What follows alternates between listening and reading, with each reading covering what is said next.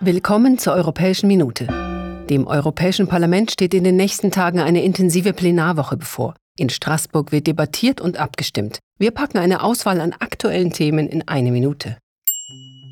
Große Online-Unternehmen tragen Verantwortung. Deshalb diskutieren die Abgeordneten, was marktbeherrschende Plattformen tun und lassen dürfen. Das Gesetz über digitale Märkte soll es möglich machen, die großen Gatekeeper zu überprüfen und zu sanktionieren.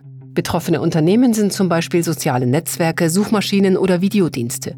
Ziel ist es, unfairen Praktiken der großen Online-Plattformen ein Ende zu setzen. Dass Frauen für dieselbe Arbeit gleich viel bezahlt bekommen wie Männer, ist leider nicht selbstverständlich. Das Europäische Parlament fordert deshalb konkrete Maßnahmen, um die Rechte von Frauen am Arbeitsmarkt zu stärken. So soll der Zugang zum Arbeitsmarkt für Frauen verbessert und die Ungleichheiten in der Bezahlung abgebaut werden. Die Abgeordneten fordern, dass die Bedürfnisse von jungen Menschen stärker berücksichtigt werden und das in allen relevanten Politikbereichen der EU. Dafür will man die Jugend und Jugendorganisationen stärker bei der Gestaltung und Entwicklung von EU-Plänen einbinden. Im Jahr 2022 wird zudem das Europäische Jahr der Jugend ausgerufen. Neue Technologien ermöglichen auch neue Waffensysteme. Das Parlament diskutiert die derzeitige Lage der internationalen Abrüstung. Wichtige Verträge zur Abrüstung, die nach dem Kalten Krieg in Kraft getreten sind, wurden vor kurzem aufgelöst.